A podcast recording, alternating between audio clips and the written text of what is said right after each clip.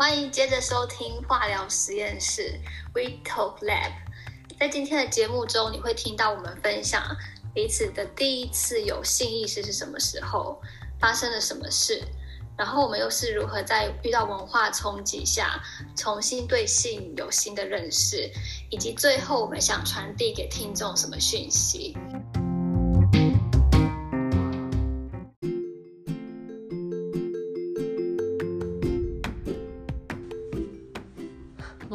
其实你知道，我刚刚一讲完这句话啊，我马上就想到说，就是你知道，通常我们在讲到这件事的时候，好像常常都会指到别的事情。你知道是什么事吗？性吗？对，对，因为好像很多时候我们在讲，就是不只是月经的，月经我们其实常常也是用很多代称，什么大姨妈呀。然后或是什么，然后我们常常会用代称，就是这件事那件事的，其实好像也是像性这件事。对，我在回想我以前听到的时候，呃，都是男生。我我其实我第一次听到跟性有关的这个字眼啊，都是男生，就学生时期的男生他们讲的。然后那时候听到的会有什么啪啪啪，或是。那件事，然后还有什么爱爱之类的，那他当然还会跟很多这个日本的 A 片的内容，嗯、或是怎么女女性怎么在里面发音的这些内容很有关。然后那是我对我我觉得很奇妙，为什么他会是用一种很隐晦的方式去呈现的？我觉得。它就是一个让人家觉得是禁忌的事情，就是月经跟性这两件事情，其实某个程度上来讲，它都是一种禁忌，所以它就会被用很多代称，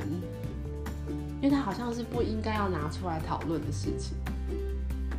事实上我，我我记得说，我第一次跟人家讨论性这件事情，嗯。其实我大学的时候有跟试图想要跟我的室友聊过，但我的室友就是非常含糊的带过。然后事隔多年之后，他才告诉我说，他觉得他好像不应该跟我讲这件事，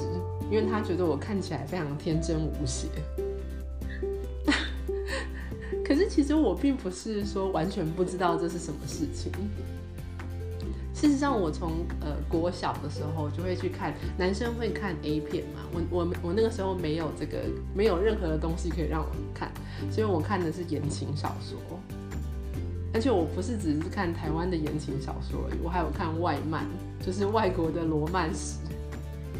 外国的罗曼史里面对于这个性的描述就非常的露骨了，而且会非常的详细的讲讲到很多事情，所以它根本就是，我觉得它可能就是一种呃软性的 porn，就是其实我也是在看 A 片，只是它是文字叙述。这还蛮有趣的，所以你你你你的最你最初对性的这个意识啊，嗯，你会追溯到什么时候？然后是什么事情？我觉得我大概最初对性的意识大概是十岁的时候，就是十岁的时候我，我忘记是我忘记是什么样的机缘底下，反正就是呃，好像是看到就是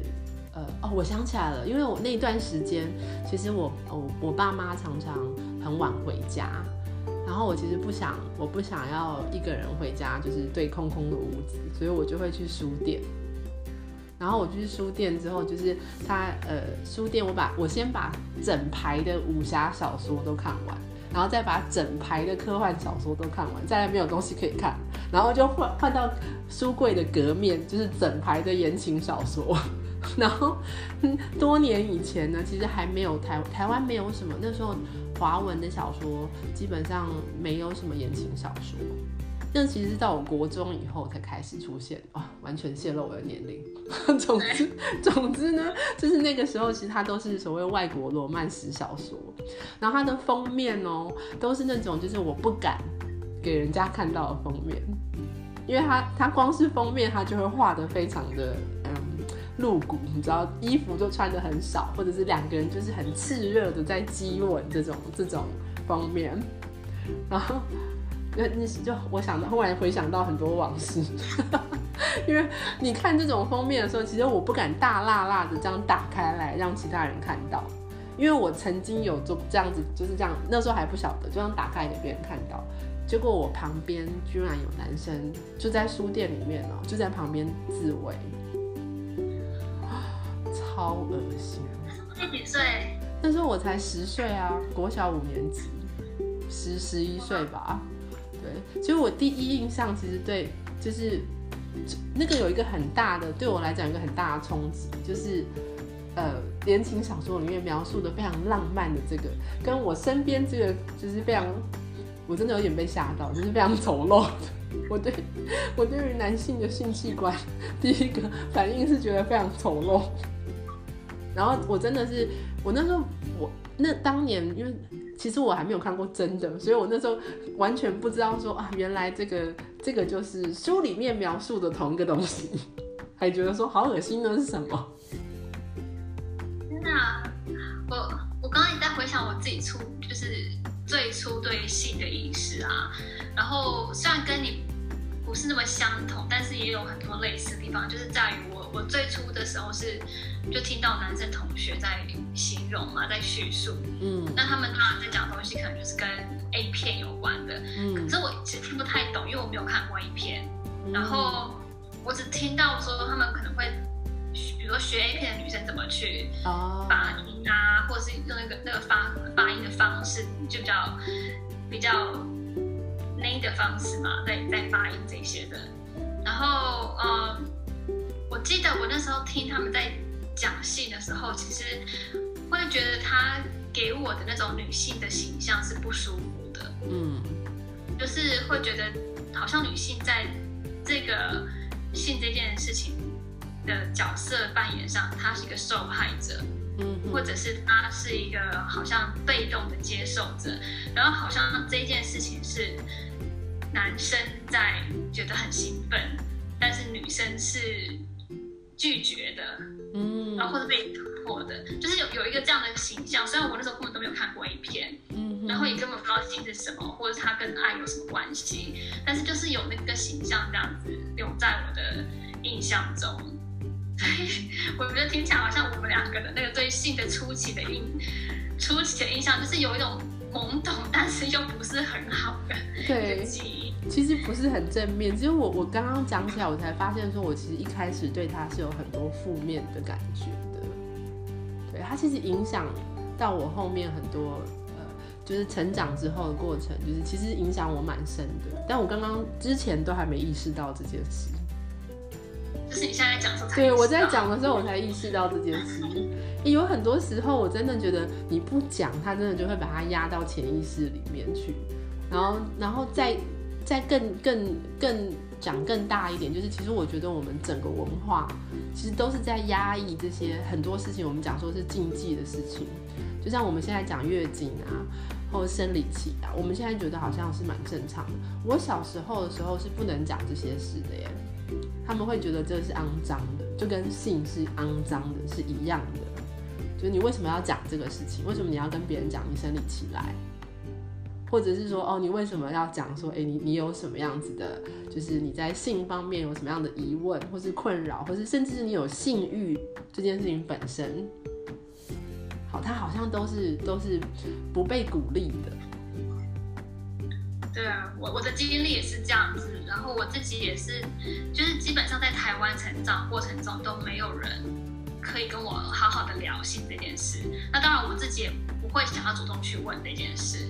然后后来是因为我去了英国读书啊，然后尤其是在后来工作的时候，就遇到了一些英国朋友，然后那些女性的英国朋友，他们就会可能就会很自然的去聊性，然后我就发现，哎，原来这件事情跟我本来的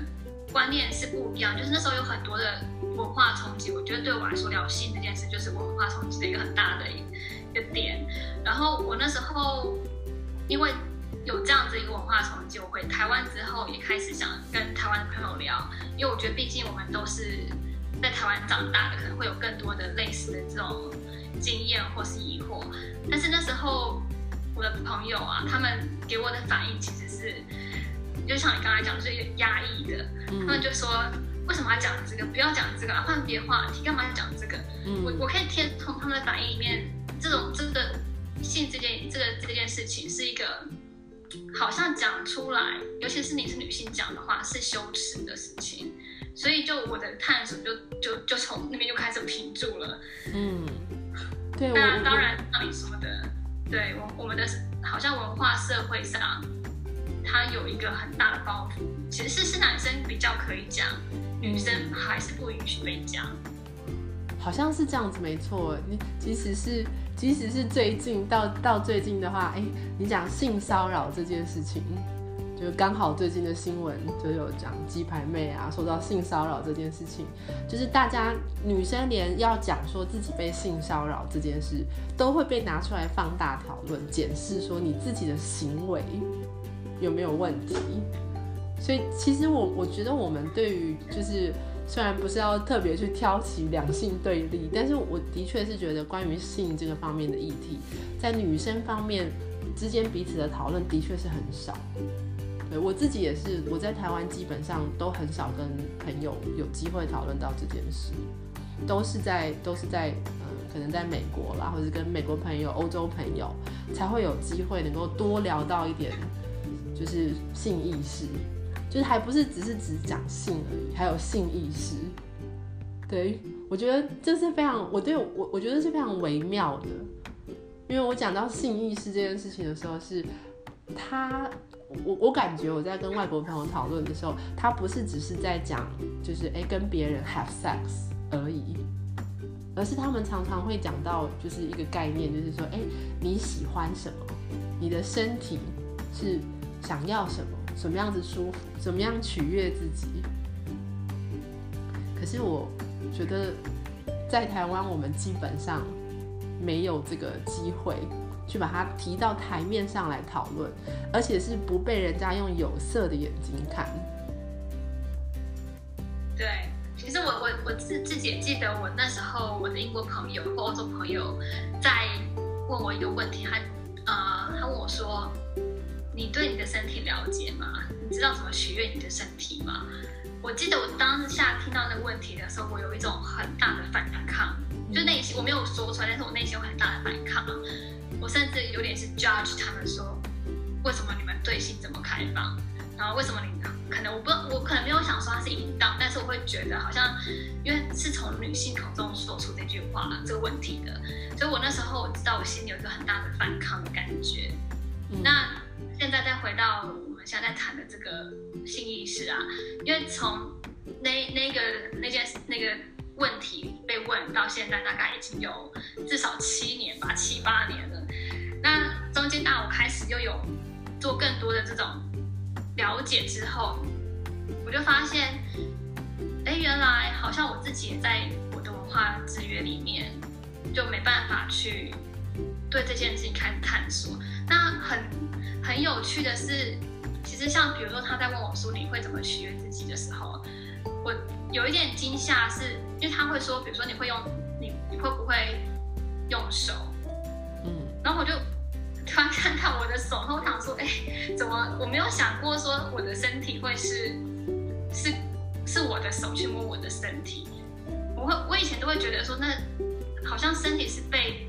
别人摸才对的啊。嗯哼，那因为我完全没有这个意思，就是其实是那个问题打开了我很多的问题。嗯，然后当然我有很多的反应嘛，就心理的抗拒的反应。但是当然我还好是，我又是一个比较好奇的人，所以 虽然我有反应，有这些抗拒的反应，但同时我也会好奇说，为什么会有这个反应？然后我也会去好奇说，哎，为什么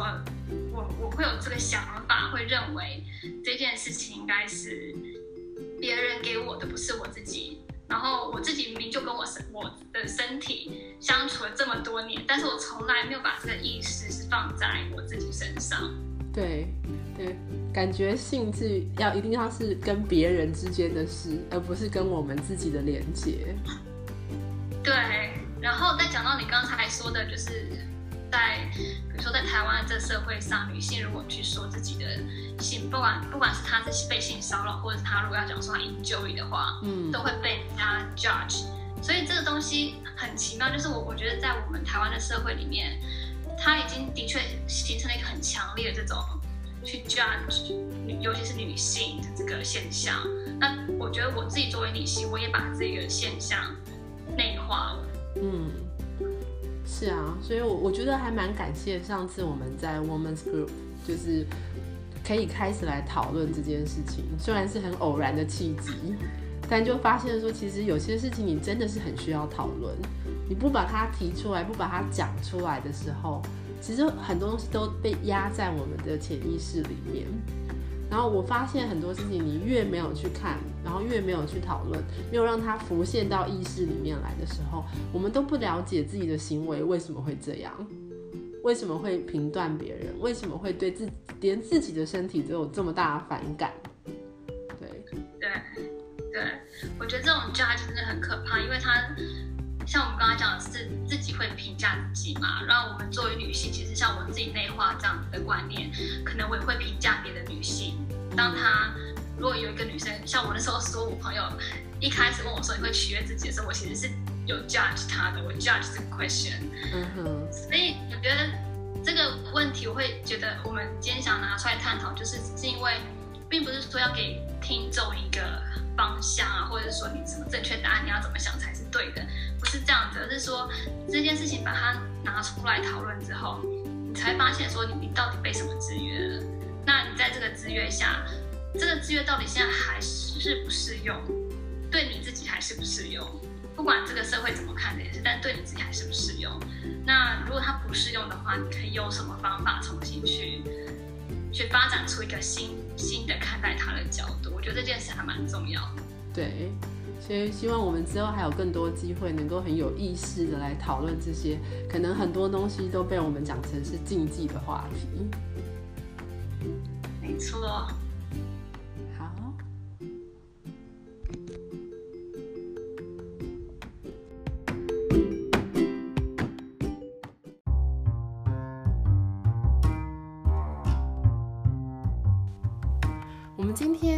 聊了很多跟性有关的话题，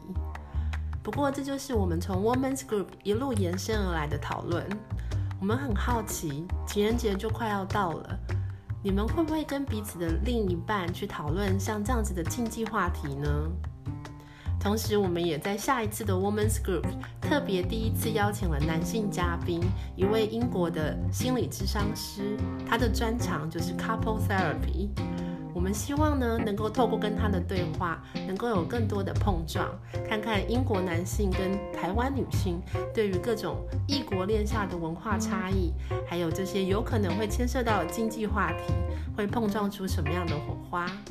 期待下次可以跟你们分享喽。